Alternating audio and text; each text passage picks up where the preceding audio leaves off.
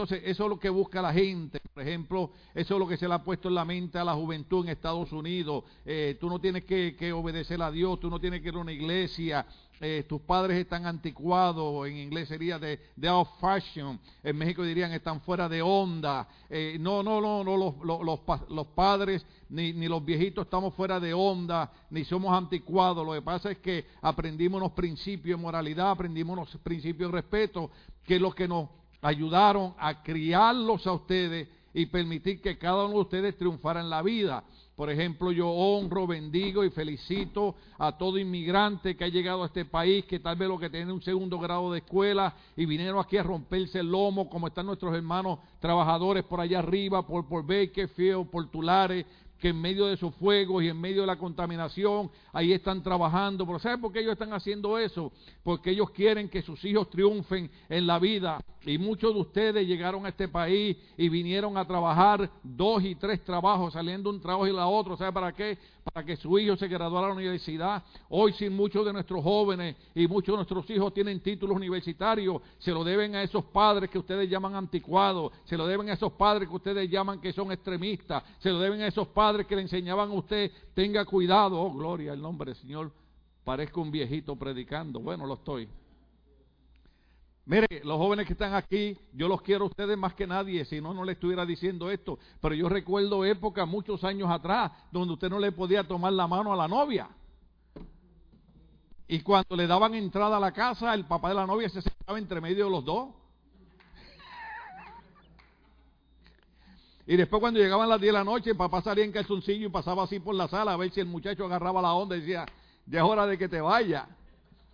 No estamos criticando a nadie, no estamos molestando a nadie, lo que estamos tratando de que usted eh, eh, viva la vida que Dios quiere que usted viva. Dios quiere que usted viva una vida de éxito, una vida de victoria, una vida donde usted diga, he logrado lo que tal vez de otra manera no lograría, pero lo he logrado porque he servido al Señor. La Biblia dice, busca el reino de Dios y su justicia primero y luego todas las demás cosas os serán añadidas. Pero Belsasar parece que se olvidó las experiencias que había tenido su padre Nabucodonosor y entonces hace una fiesta escandalosa. Que hay que tener cuidado, no hay nada malo con las fiestas, pero hay que tener cuidado cómo terminan esas fiestas. ¿Habrá alguien aquí todavía? Como usted no puede gritar ni decir gloria a Dios, aleluya, haga así. Eh, Kevin, ¿qué es lo que significa esto? Aplaudir en, lenguaje de señas, esto significa aplauso. Así que si usted se enoja por algo que yo digo, de todas maneras haga así. Aplauda. Entonces, luego que habíamos hablado de esas cosas, habíamos hablado de, de, la batalla que hay las personas con la programación de Netflix. Yo no le he dicho a nadie que quita Netflix. Usted lo quiere quitar, está bien. Usted se quiere quedar, está bien. Eso es una decisión suya. Pero usted sabe que no solamente se había anunciado que se iba a pasar un programa que en inglés se le llaman Cuties y en español le llaman eh, Wapis, que son niñas de 11 y 12 años, donde muestra una niña de la religión musulmana que ella está eh, en contra de todas las prohibiciones, en contra de todos los establecimientos, y entonces ella quiere estar en esta onda de la, de la sensualidad y del eh, liberalismo. Y de todas maneras, lo último que estuve leyendo es que creo que sí, Netflix está pasando esa programación Ahora, una de las cosas que vivimos es, vivimos en un país donde está infectado con la sexualidad, hermano. Entonces, yo sé que alguien puso, alguien muy querido, puso algo muy bueno. La manera que se viste una mujer no es la razón para los pensamientos del hombre. Porque una mujer puede estar en pantalón y un hombre mirarla con codicia, puede estar con una falda larga y un hombre mirarla con codicia. Pero hay cosas que también podemos tener precaución, diga conmigo precaución. Y podemos ser eh, prudentes y tener cuidado de no crear una mentalidad errónea. Entonces, eh, en la época que estamos viviendo, pasar una, una, una programación como esa, aunque estamos en un país libre y hay libre expresión de palabra, pero recuerde que ahora mismo en California se aprobó una ley que el gobernador, tengo entendido, no la ha firmado todavía. Eso empezó en San Francisco, un político en San Francisco que es, la SB 145, donde dice que para no eh, discriminar o ofender en contra del movimiento LGBTQ, toda persona que no sea mayor de más de 10 años de un menor puede tener relaciones sexuales con ellos. Eso se llama pedofilia. Entonces esa es la época que estamos viviendo. Estamos viviendo la época del rey Belsasar, estamos viviendo la época de la sensualidad, estamos viviendo la época donde nuestros gobernantes dicen, ok, si tú no eres mayor de más de 10 años de un niño, tú puedes tener sexo con ese niño. Dios me ayude. En Puerto Rico decimos, Dios me agarre confesado. Gracias a Dios ya mis hijos y mis nietos están grandes. Pero si yo agarraba a alguien ¿Dónde están las madres? ¿Dónde están las madres? Las madres, levante las manos. Hágase las uñas largas.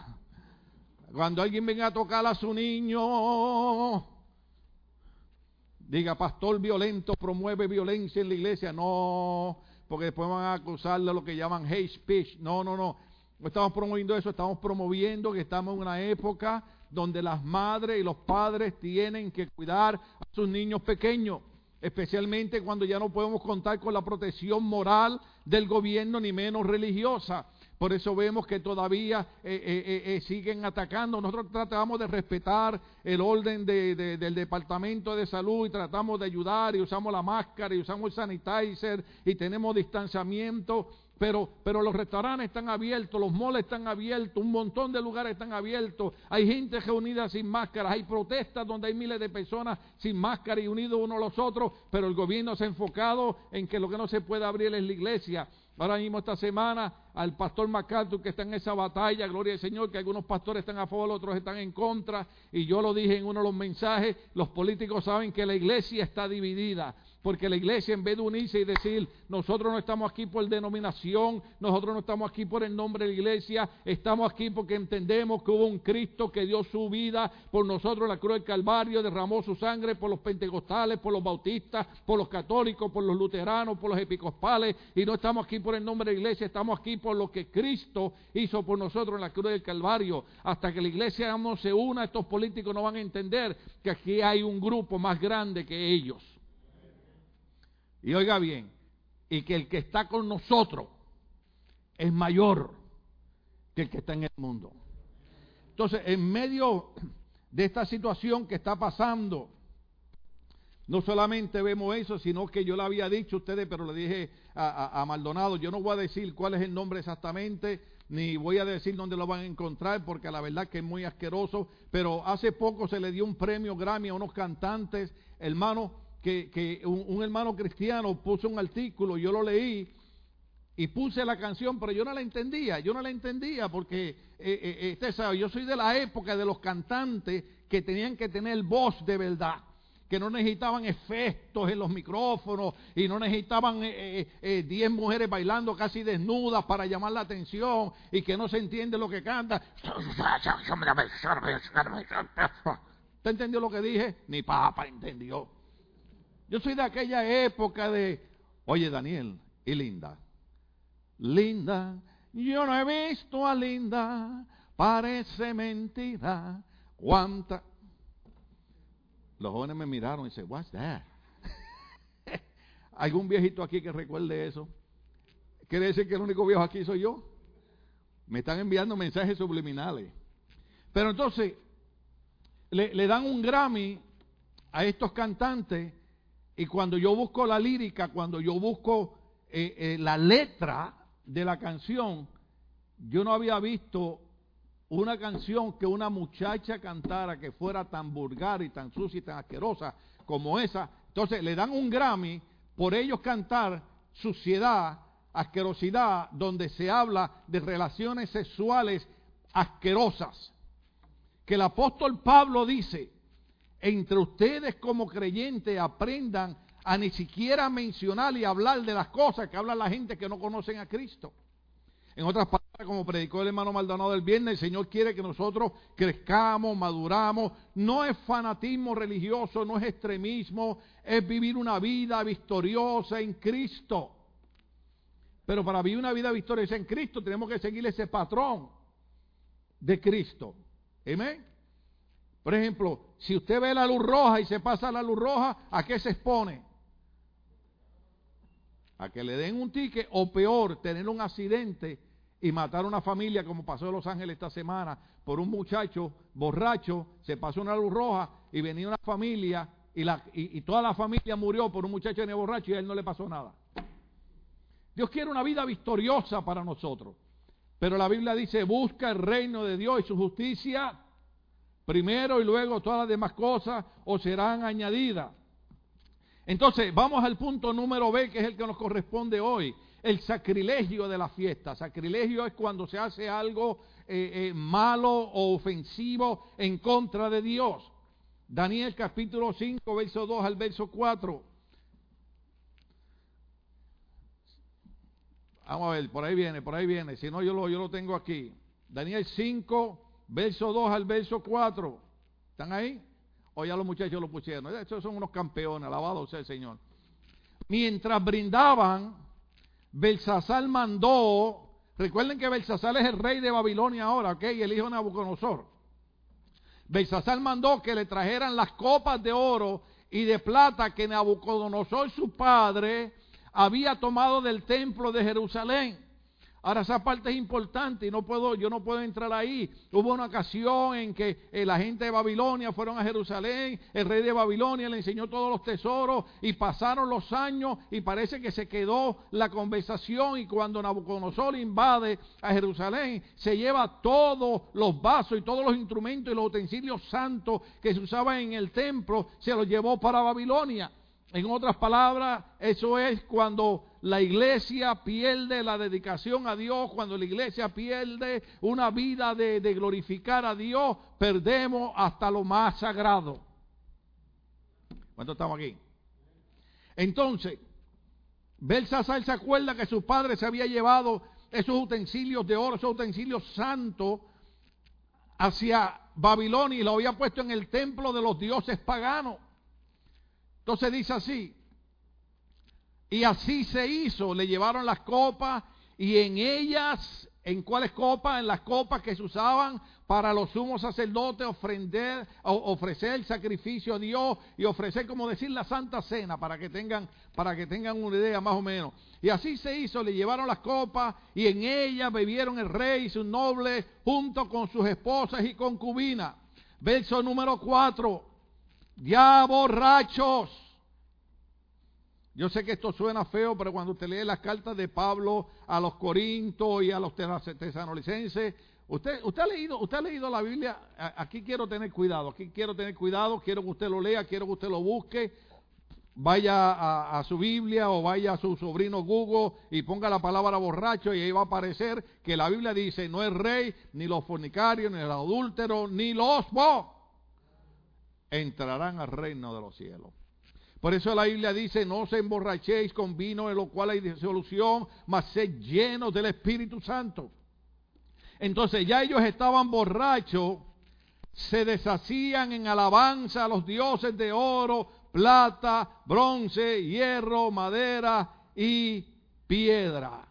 Quiere decir que el sacrilegio fue tanto que usaron las copas del templo de Dios para beber y emborracharse. Y ahí estaban las esposas y estaban las concubinas. Y pero no solamente se emborracharon sino que llegaron al sacrilegio que comenzaron a adorar eh, dioses paganos. Y una de las cosas que se nos enseña a nosotros en los diez mandamientos es que no te harás imagen de nada creado en los cielos y la tierra no te inclinarás a ella ni tampoco las adorarás ¿estamos aquí? Una cosa es simbolismo, hay figuras que son simbolismo, pero otra cosa es yo arrodillarme delante de algo que es un símbolo y pedirle que haga algo por mí cuando la Biblia establece claramente que el único camino entre Dios y los hombres es Jesucristo. La Biblia enseña que cuando oremos al Padre, oremos en el nombre de quién? De Jesús. Pero el sacrilegio fue tanto que ellos comenzaron después que estaban borrachos, por eso yo dije que el borracho pierde la vergüenza y yo me crié en ese ambiente.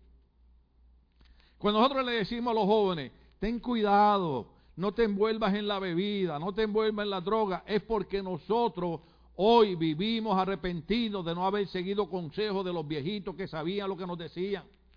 Hoy en día todavía, yo no sé, eh, eh, el predicador del viernes decía que todavía Dios estaba trabajando con su carácter. Y yo llevo 47 años sirviendo al Señor y veo que Dios tal vez no esté trabajando tanto con mi carácter, un poquito, tal vez un 30% más me falta, pero con lo que todavía Dios tiene que tener misericordia es con el daño emocional mental que yo recibí cuando viví en esa vida, donde yo creía que eso era la vida, porque cuando un niño crece en un hogar donde hay alcoholismo, donde hay violencia doméstica, donde hay abuso, donde hay droga, nosotros creemos que esa es la vida de uno. Yo les tengo noticia, no, no, esa no es la vida, esa es la vida que el diablo quiere para ti, pero la palabra del Señor dice que Jesucristo cuando apareció, comenzó a leer en la sinagoga y dijo, el Espíritu del Señor sobre, está sobre mí y me ha ungido para traer libertad a los cautivos y sacar a la gente que está en la cárcel. Cristo vino a deshacer, hermano, esas ataduras. Cristo vino a libertarnos como lo hizo conmigo hace 47 años. 47 años después aquí estoy testificando que todavía el poder del Espíritu Santo liberta a la gente, transforma a la gente y hace a la gente nueva. ¿Qué Dios quiere con la juventud? Que ustedes sean victoriosos y triunfadores. Dios no quiere que ustedes sean alcohólicos. Dios no quiere que ustedes sean drogadictos. Dios no quiere que ustedes sean objetos sexuales de nadie. Dios quiere que ustedes triunfen en la vida. Y algún viejito se los tiene que decir. Y voy a ser yo. Y yo estoy aquí sentadito y usted dice, ay, el pastor predica sentado. Aguántate que todavía faltan 20 años más. Yo creo que voy a seguir presentando niños voy a seguir bautizando más jóvenes. Yo tengo aquí, ahí hay fotos alrededor de usted, ahí hay fotos de niños que yo presenté aquí, después los bauticé, y después los casé, y después me tocó presentar a esos niños. en otras palabras, yo voy a ser como Moisés, que todavía a los 110 años veía lo que pasaba. La diferencia entre él y yo que yo uso espejuelo y Moisés no sabe espejuelo. ¿Cuántos estamos aquí todavía? Aplauda así hoy. Ahora aplauda así. Aleluya. Ahora esto no lo decimos para molestar a nadie, esto no lo decimos eh, eh, eh, para ofender a nadie. Yo sé que estamos en esa época. Yo sé cuánto ustedes vieron en el norte de Carolina que había un señor veterano, su padre era veterano de la Fuerza Aérea de Estados Unidos, él era veterano de la Fuerza Aérea de Estados Unidos, entonces tenía una de las máscaras, esa que uno usa en el cuello y se la sube, pero era una bandera americana. Entonces lo llamó el jefe y le dijeron, no puedes usar eso porque alguien dijo que se sintió ofendido cuando vio la bandera americana. Entonces el Señor dijo, pues ¿sabe qué? Esto es sencillo, dejo el trabajo por esta bandera y yo no me la quito, porque por esta bandera donde yo vivo en Estados Unidos de América murió mi padre y por esta bandera yo estuve a punto de morir en la guerra y esta bandera simboliza que hubieron hombres y mujeres que derramaron su sangre, como pasó esta semana en el 9-11, cuántas personas murieron en las Torres Gemelas que estábamos diciendo que a la nueva generación hay que enseñarle lo que pasó en el 9-11 para que entiendan que cada vez que se quema una bandera americana se está pisoteando la sangre de un veterano, de un hombre una que murió por la libertad que hoy nosotros disfrutamos en este país. Mm. Y no he desayunado. Entonces, esta parte es bien importante porque eso se convierte en un sacrilegio. Punto número C, punto siguiente, la necedad de la fiesta. ¿Cuántos saben lo que es necedad? ¿Cómo se dice necedad en inglés? Necedad. La necedad de la fiesta. Ahora esta parte es bien importante. Hubo un profeta llamado Jeremías que profetizó lo que iba a pasar con los detalles de la caída de Babilonia cerca de 70 años antes. Ahí es donde yo los quiero llevar, iglesia. Yo los quiero llevar a usted a entender que cuando usted está sirviendo a Cristo, cuando usted está viniendo a esta iglesia, usted está haciendo lo correcto y está entendiendo que todos estos eventos que están pasando, que todo lo que está aconteciendo, hermano, no solamente es algo que está saliendo en las noticias, sino es algo que hubieron hombres que muchos años allá profetizaron estas cosas que iba a pasar. Yo tengo una carta que estoy buscando eh, que me envió el apóstol Ronald Shore, un profeta de Dios, el año pasado. El año pasado él me dio una carta y me dijo, Tim, Dios me mostró que vienen tres juicios para California. Y yo no la quería leer y la guardé y la guardé también que ahora no la encuentro. Me dijo, vienen tres juicios para California en el 2020. Y ahora mismo usted sabe lo que está pasando. California está ardiendo en fuego por todas partes. La gente casi no puede salir y todo lo que está pasando. Pero tan pronto la encuentra, traigo aquí la leo, porque ¿cómo es posible que este hombre el año pasado me haya mencionado que venían tres juicios para California y hoy nosotros estamos en California viviendo una situación bastante desesperante? Estamos aquí todavía. Entonces este profeta, Dios le muestra 70 años antes lo que iba a acontecer. Vaya a Jeremías capítulo 50, verso 1, verso 3 y verso 9. Jeremías 50, gloria al nombre del Señor. Vamos a leer el verso 1 al 3 y el verso 9. Gloria al nombre del Señor. Por ahí viene, si no yo lo... Ahí está, ok, Jeremías 50. La palabra del Señor acerca de los babilonios y de su país vino al profeta Jeremías anuncien y proclamen entre las naciones. Eso es lo que yo estoy haciendo. Anuncien y proclamen entre las naciones, proclamen, levanten un estaldante, no oculten nada, sino digan, Babilonia será conquistada, Bel quedará en vergüenza. Ahora recuerde que Bel era el dios que adoraba a Nabucodonosor. ¿Sí? Por eso fue que le cambió el nombre a Daniel por Belsasar, que significa Bel proteja tu frontera. Entonces el profeta está diciendo, Bel quedará en vergüenza, Maldú, que era otro, otro, otro Dios, quedará aterrado. Verso 3. Sus imágenes quedan humilladas y aterrados sus ídolos. Ahora vamos al, al verso número 9. Ah, ah. Regresa al 3, regresa al 3, regresa al 3. Qué bueno, gloria al Señor. Regresa al 3. Porque Ve, aquí está, aquí está la profecía de Jeremías. Sazal está haciendo una fiesta de sensualidad, está haciendo una fiesta de orgía sexual, está haciendo un, derroche de borrachera, está eh, haciendo un sacrilegio en contra de los utensilios santos del Señor. Ahora, esas cosas ocurren cuando la iglesia deja que la presencia del Espíritu Santo se vaya. Entonces, Jeremías había profetizado antes. Entonces, él dice, porque la ataca una nación del norte que dejará desolada su tierra, hombres y animales saldrán huyendo y no habrá nadie que la habite. Ahora sí el verso 9. Esto es Dios profetizando a través de Jeremías. Porque yo movilizo contra Babilonia. ¿Contra quién?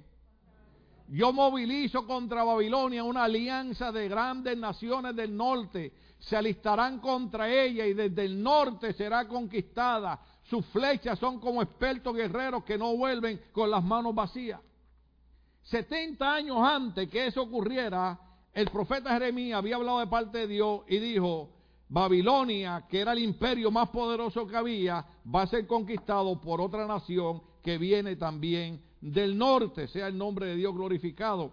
Esta nación estaría asociada con los medos, Jeremías 51, verso 11 y el verso 28. Jeremías 51, verso 11 y el 28. Tranquilo, tranquilo, que por ahí viene. Calma, piojo, que el peine llega. 51, 11. Afilen la flecha, ármense con escudo el Señor ha despertado el espíritu de los reyes de Media para destruir la Babilonia. Esta es la venganza del Señor. Verso 28. Convoquen contra ella las naciones, a los reyes de Media y a sus gobernadores y oficiales, convoquen a todo su imperio. Ahora, ¿cuál es la parte importante? Porque cuando nosotros estudiamos la Biblia y hablamos de profetas, la gente dice, oh, that's boring. Eso es aburrido. El problema aquí es que usted y yo estamos viviendo los eventos proféticos de hombres que eran aburridos. Que la Biblia dice, en Mateo, Mateo, eh, eh, eh, Jesucristo dijo, y la generación que vea estas señales sería la última generación. hay, una, hay una que yo tengo que tener cuidado como la digo, porque cualquier cosa ahora que diga un pastor es, es predicación de odio, ¿no? Porque ahora, ahora la gente no quiere escuchar a los pastores, la gente no quiere moral. Pero una de las cosas que dice la Biblia es que los últimos días serían semejantes a los de Sodoma y Gomorra. Esto está aquí. Recuerde lo que pasaba en Sodoma y Gomorra. Yo sé, yo he leído libros, yo sé que, que, que, que, los otros grupos dicen, no, es que no tuvieron hospitalidad. No, es que la Biblia dice que cuando los ángeles llegaron a casa de Lot, los hombres de Sodoma y Gomorra le dijeron a Lot, saca a esos jóvenes porque queremos tener sexo con ellos. ¿Cuántos estamos aquí? Yo le he explicado un montón de veces en el libro de Génesis, cuando la Biblia dice que Adán conoció a Eva, se usa la palabra Yahá. Esa palabra significa tener sexo, relaciones sexuales con ella. Entonces estos hombres de Sodoma y Gomorra querían tener relaciones con estos otros hombres, porque ellos veían a los ángeles como unos jóvenes. Gloria al nombre del Señor, así como yo que soy como un ángel, alabado sea Cristo. Entonces, suena aburrido, pero ¿a dónde los queremos llevar? A que usted sea una persona que conozca que estamos viviendo eventos proféticos y que lo que estaba pasando aquí en medio de esta situación era que no era que de casualidad iban a llegar los medos a conquistar a Babilonia, sino que ya Dios había profetizado casi 70 años antes por medio de Jeremías que esta nación poderosa llamada Babilonia sería conquistada. Babilonia fue descrita como una gran ciudad fortificada. Vaya al verso 53, verso 58 del mismo capítulo 51 de Jeremías. Verso 53, verso 58. Oh, gloria al nombre del Señor. Me quedan tres minutos. Aunque Babilonia suba hasta los cielos y en lo alto fortifique su baluarte, yo enviaré destructores contra ella, afirma el Señor. Uf. Dale, dale, eh, ahí está. Por lo que se desvanece como humo ¿Cuánto, han olido el humo de los fuegos? Dios tenga misericordia, Dios permite que estos fuegos acaben, eh, personas eh, que han perdido sus casas, Dios tenga misericordia de ellos. Eh, no nos gusta hablar de los juicios de Dios, nos gusta hablar de la misericordia de Dios, pero también hay que hacerle saber a la gente que no importa cuán fortificados crean, California dice, California se jacta de decir que es el estado más próspero de toda la nación americana. California se, se, se de decir, somos los que mejores, mejores vivimos, mejores economías tenemos, tenemos Hollywood, tenemos las películas, tenemos esto, tenemos lo otro. Y, y California piensa que va a dominar de tal manera que ustedes saben que hace como dos años querían hacer lo que hicieron en Gran Bretaña, que California se quería separar de Estados Unidos. ¿Sabe lo que? Oh, aleluya. ¿Sabe lo que estaba pensando California? Somos como Babilonia. Somos una ciudad fortificada. Dámele, dámele para atrás el verso 53 que estábamos leyendo. Le voy a cambiar el nombre. Aunque California suba hasta los cielos y en lo alto fortifique su baluarte, yo enviaré destructores contra ella, afirma el Señor. Así que todos estos políticos que piensan que pueden burlarse de Dios, que piensan que pueden burlarse de la iglesia, que piensan que pueden detener la iglesia, les tengo noticia. Hay un Dios en el reino de los cielos que dice que aunque subas hasta los cielos y en lo alto fortifiques tu baluarte, yo enviaré destructores contra ella. Así, así como Dios tumbó a Nabucodonosor, así como Dios tumbó a Balsasar, así también va a tumbar a todos los enemigos que ahora en el siglo XXI se levantan en contra de la obra del Señor. Dios está llamando hombres y mujeres que sean valientes. Dios está llamando hombres y mujeres que amen la obra de Dios. Dios está llamando hombres y mujeres que estén dispuestos a servir al Señor. Ahora mismo yo estaba ayer viendo la película, eh, eh, eh, la entrevista de Jim Caviezel, el que hizo La Pasión de Cristo, que ahora viene una película nueva que él está haciendo de, los cristianos que decapitaron allá en, en Irán. Nosotros aquí estamos preocupados porque no podemos ir al cine, no podemos ir a la playa, cuando allá hay cristianos que están dispuestos a que le corten la cabeza antes de negar a nuestro Señor Jesucristo. Y hay gente, oh santo, y hay gente que yo pongo en Facebook y hay gente que yo digo, la iglesia está abierta. Pueden llegar, escríbame en cuántos quieren llegar. Gloria a Dios por ustedes. Ustedes son los valientes que me animan a predicar. Porque ustedes son los que le han dicho al diablo, la iglesia te va a aplastar la cabeza. Pero hay otros cristianos que no tienen el valor de llegar a la iglesia. Dios está buscando hombres y mujeres que estén comprometidos con el Evangelio de Cristo. Ya, yo estoy como otros pastores, ya estamos cruzando para el otro lado, ya yo estoy como David, sigo el camino a los vivientes, ya yo estoy como el apóstol Pablo, he acabado la carrera, pero mi idea es dejar hombres y mujeres y jóvenes que digan, ¿sabe qué? Como predicó el hermano el viernes, juntamente con Cristo yo estoy crucificado. Por eso es que los enemigos están abusando de la iglesia. Porque nos faltan cristianos que verdaderamente estén comprometidos con el Evangelio de Cristo. Yo doy gracias a Dios por hermanos como René que me envían mensajes, estamos orando por ti, pastor, gracias. Sabemos que usted tiene cuatro hijos lastimados, pero aún así usted llega a la iglesia, sube al altar. ¿Sabe por qué, hermano? Porque nosotros tenemos un compromiso con Dios. Y es enseñar la palabra. Yo no me metí a pastor. Yo no estoy aquí porque esto es un negocio. Yo estoy aquí porque yo no sé cómo, no me di cuenta, pero en mí se cumplió lo que dijo el profeta Jeremías. Fui seducido por Dios para que me convirtiera en un predicador de la palabra del Señor. No tengo que traer mucha teología, no tengo que traer mucha profecía. Lo que tengo es que decirle lo que dice la palabra del Señor. Y a Babilonia se le envió ese, ese juicio, que, que, también el Señor la tumbaría. Babilonia sería tomada, Jeremías 50, 24. Vaya Jeremías 50, 24. ¿Por qué estamos usando esto? Porque yo quiero que usted vea que en la Biblia aparece que todo lo que está aconteciendo ya Dios lo había profetizado. Ya Dios lo había profetizado. 50, 24. Te tendí una trampa y en ella caíste. Antes que te dieras cuenta, fuiste sorprendida y apresada porque te, léalo, te opusiste al Señor.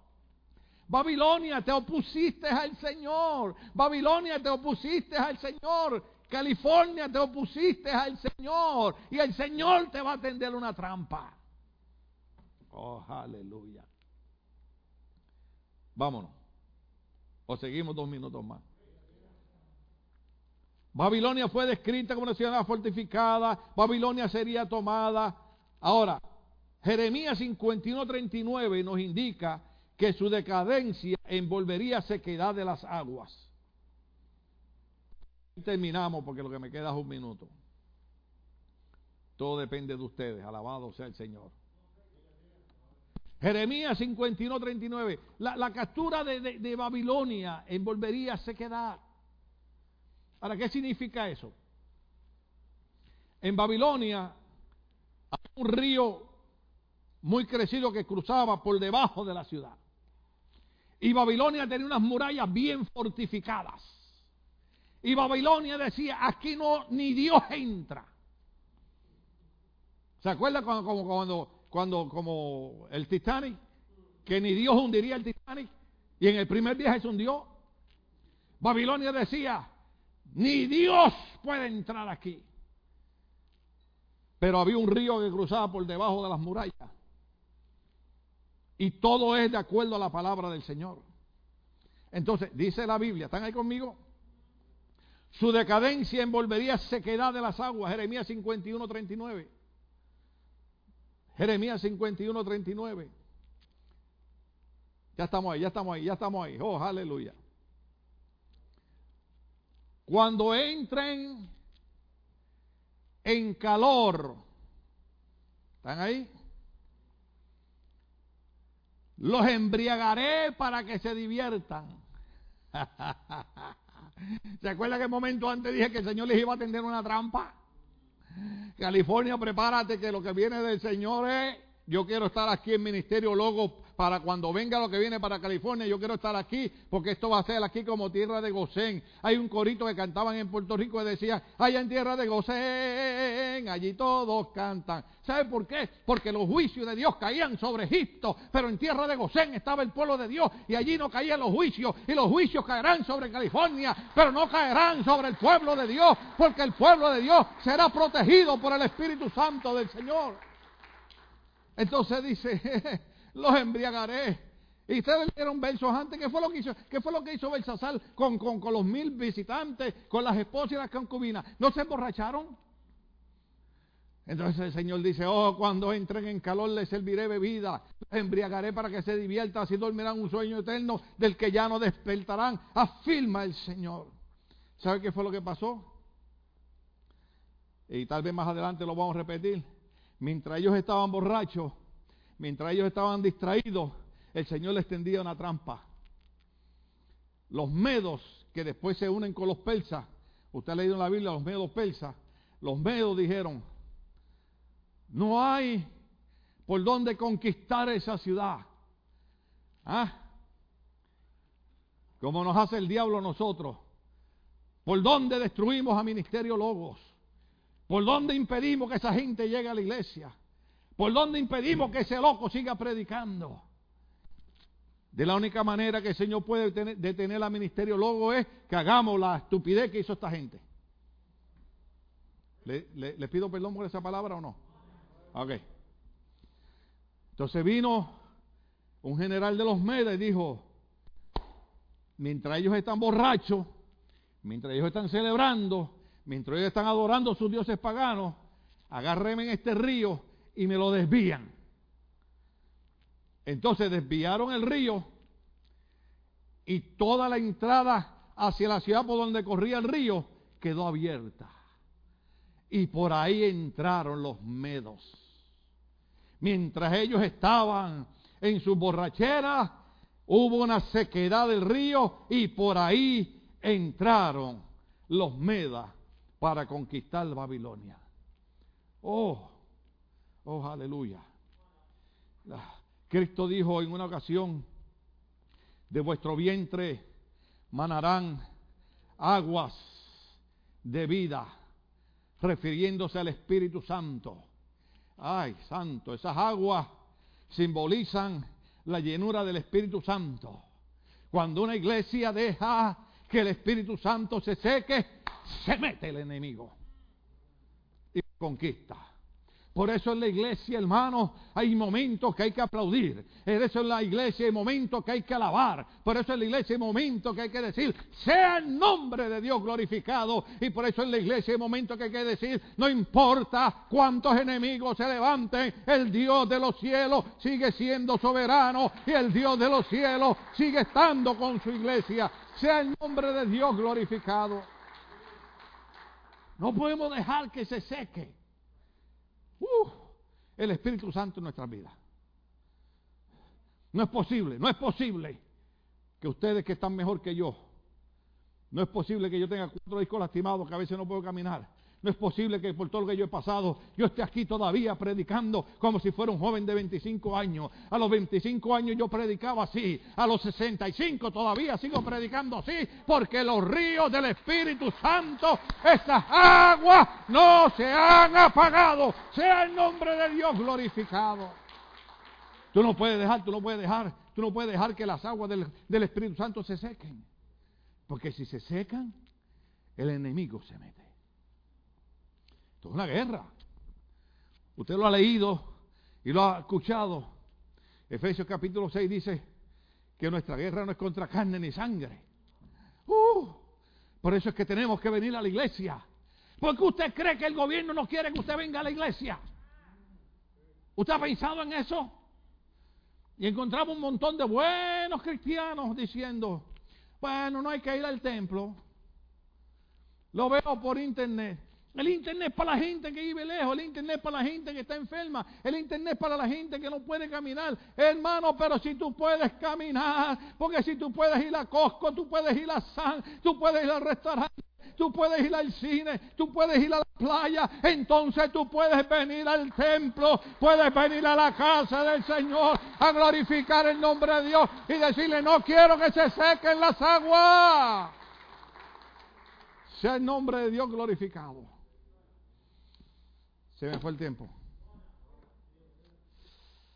Oiga, Daniel capítulo 5, punto número 2, el dedo de Dios.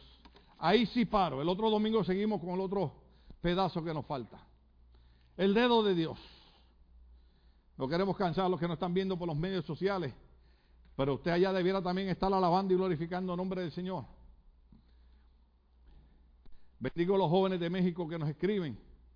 Yo me sorprendo y le digo a mi esposa, que me escuche gente vieja está bien, pero que me escriban jóvenes de México diciéndome, pastor, seguimos sus mensajes, nos gustan sus mensajes. Y le digo, wow, qué tremendo es esto.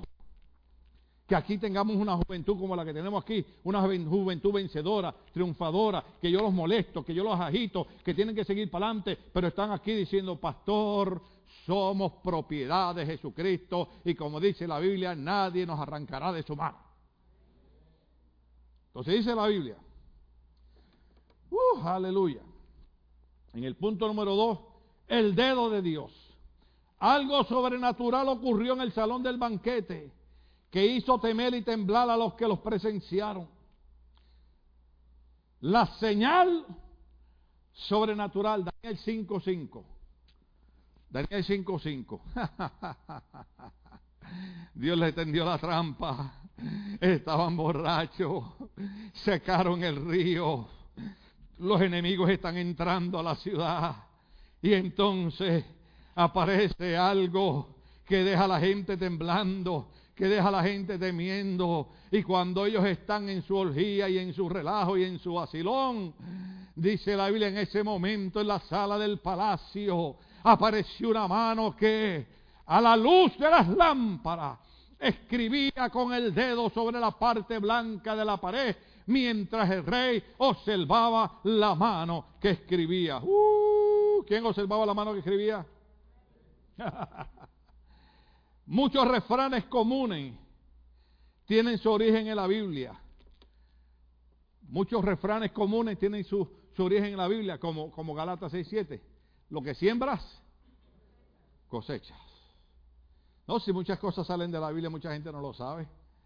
Una gran mano humana apareció en el aire y escribió un mensaje profético para Belsasar en la pared. La escritura a mano estaba en la pared hablando literal y metafóricamente, significando que allí no había duda de lo que iba a ocurrir después. Babilonia estaba condenada. Aquella mano escribía en la pared y Belsasar estaba sorprendido.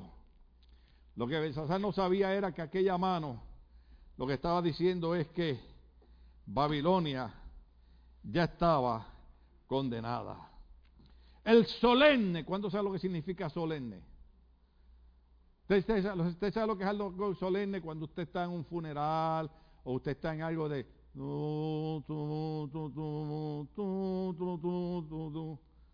Eso me recuerda cuando yo chiquito, a la edad de 14 años, fui a un retiro de la iglesia bautista de la playa de Ponce, a un lugar llamado Salinas, y había un hombre que tocaba trompeta.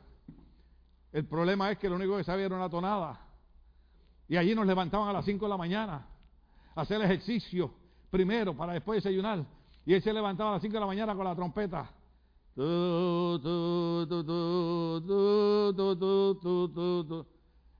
Y yo decía, no sabemos, esa es la, es la única tonada que sé. Pues algo solemne es algo triste, algo que va a pasar, que va a acontecer. Entonces, el significado solemne Daniel capítulo 5, verso 6 nos lo dice. Belsasar quedó petrificado por lo que vio, no lo que leyó, sino por lo impresionante de ver una mano humana en el aire escribiendo en la pared de su palacio. La frase del verso 6 indica las reacciones físicas de Belsasar ante lo que vio al frente de él. Verso 6 dice de esta manera, el rostro le palideció. ¿Cuándo sabe lo que es palidecer? ¿Usted alguna vez lo ha agarrado robándose una galleta? Ah, se pone rojo. A nosotros cuando chiquitos nos molestaban y todavía nosotros lo usamos.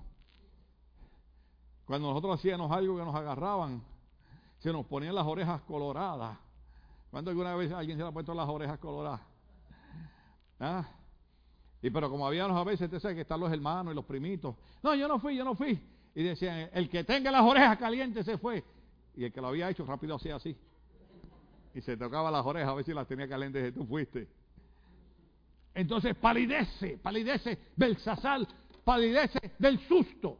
Las rodillas comenzaron a temblarle y apenas podía sostenerse en pie.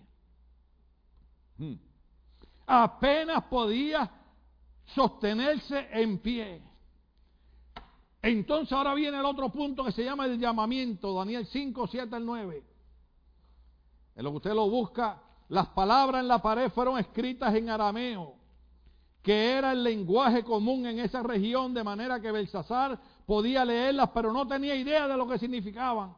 Entonces hizo lo que hacían los reyes de Babilonia, llamó a sus hechiceros, astrólogos y adivinos para que le dieran el significado. El rey ahora estaba más asustado cuando ellos no pudieron declarar el mensaje por él. Vamos, vamos, vamos, vamos a Daniel. A Daniel 7 al 9, mire. Mandó entonces que vinieran los hechiceros, astrólogos y adivinos, y a estos sabios babilonios les dijo, al que lea lo que allí está escrito y me diga lo que significa, se parece a Nabucodonosor, ¿verdad? Lo vestiré de púrpura, le pondré una cadena de oro en el cuello, y lo nombraré el gobernante del reino. Todos los sabios del reino se presentaron, pero no pudieron descifrar lo escrito ni decirle al rey lo que significaba. Esto hizo que el rey Belsasar se asustara y palideciera más todavía. Los nobles, por su parte, se hallaban confundidos. Déjeme terminarle con lo que viene el otro domingo. Punto número 3 para el otro domingo.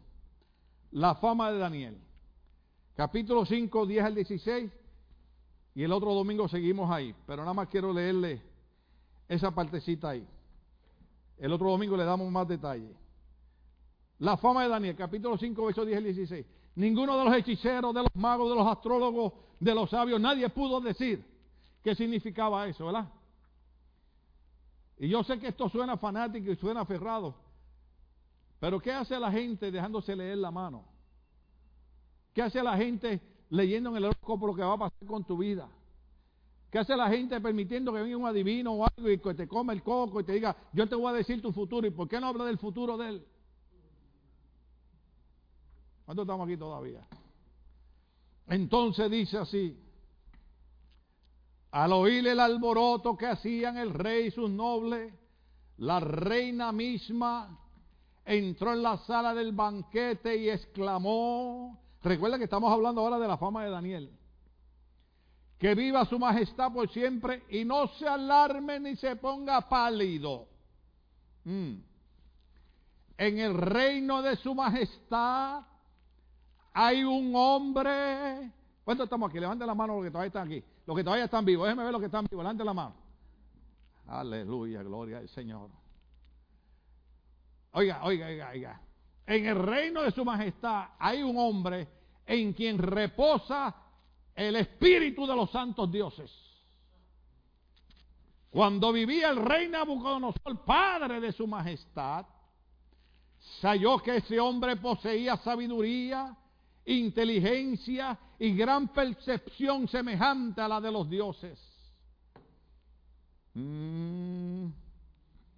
Dale, dale. Viene el 12, viene el 12 por ahí, viene el 12, por ahí viene el 12. Y es que ese hombre tiene una mente aguda, amplios conocimientos e inteligencia y capacidad para interpretar sueños y explicar misterios y resolver problemas difíciles. Llame usted a ese hombre y él le dirá lo que significa ese escrito.